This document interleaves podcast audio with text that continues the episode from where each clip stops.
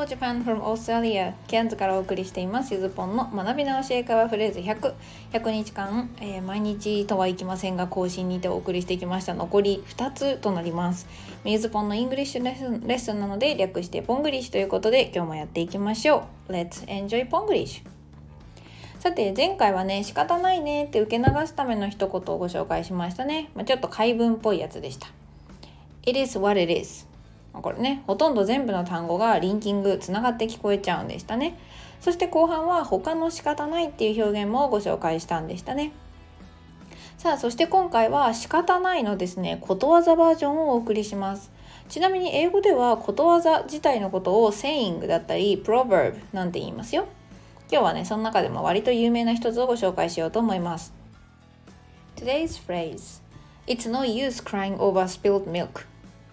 腹水盆に帰らず。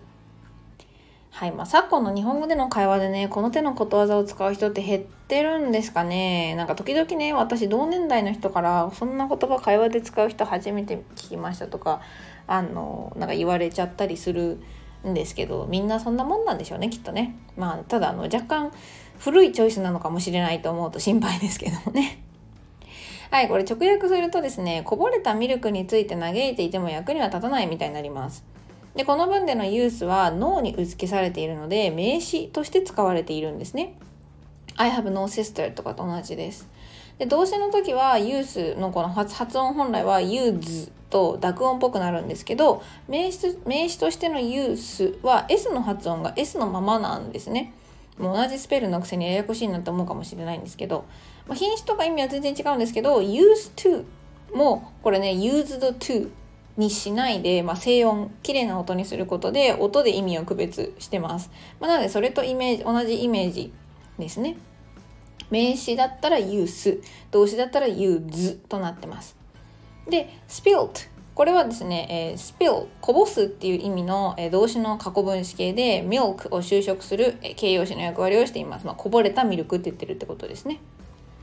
例えば会話例でいくと I shouldn't have said such a stupid thing Oh well, it's no use crying over spilled milk. All you can choose is what to do from now on. こんな感じですかね。あんなバカなこと言うんじゃなかったって言ってる人に対して、まあやっちゃったことを嘆いても仕方ないさって。君に選べるのは今から何をするかだけだよって。こんな感じですね。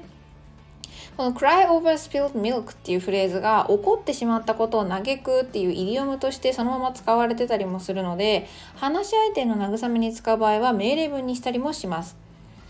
Don't cry over spilled milk. 済んだことにくよくよしなさんなと。まあ、これね実際に牛乳をこぼしたんじゃなくても何かこう終わってしまったことをねずっと言ってる人に対しては使えますからね。え口調がちょっと江戸っ子っぽかったって？楽しか楽しかったらいいじゃないですか。まあ、いろんな人のメンタルを曲がりしてですね強く楽しく生きていこうっていうのが 私のモットーなのであの今回はですね「Don't cry over spilled milk」済んだことにくよくよしなさんなって言ってみました。はい、ということで今回はことわざを紹介したのでせっかくならそこで覚える表現全部使い倒しちゃおうぜっていうコーナーです。It's no use 何々 ing もしくは It's no use of 何々 ing ですね。まあ、この表現も結構使えますのでことわざでことわざを使って、まあ、覚えておけるといいんじゃないかなと思います。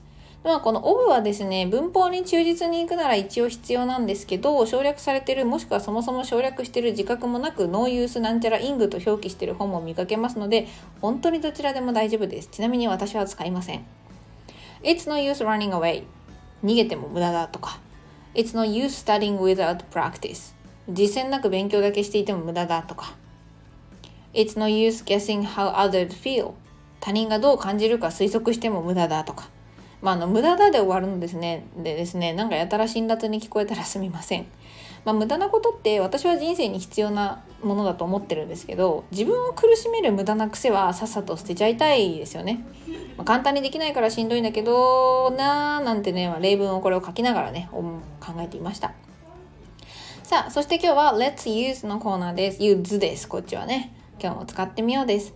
自分の身の回りで無駄だと思うことを文にしてみましょう。せっかくなのでこの文を書くことでねこう普段自分がイライラしている無駄なところを書いてストレス発散ができちゃうと英語の勉強にもなるし覚えやすいし一石二鳥ですね。実は過去ですね英語で愚痴ろうなんていう会を開催したこともあります。感情が動くと記憶って定着しやすいので実は案外おすすめの勉強方法なんです。さあそれではね今日はあのサンプルアンサーということで私の例を3つほどご紹介して終わろうと思います It's no use regretting what you have done してしまったことを後悔しても無駄だ It's no use telling a lie to yourself 自分に嘘をついても意味がないよ It's no use keeping clothes which I don't want to wear 自分が着たくない服を取っといてもしょうがないはい、ということでした。Okay, today's lesson is over. Thank you for listening. We can change our thought by our words. Have a happy day with Spanglish. Bye.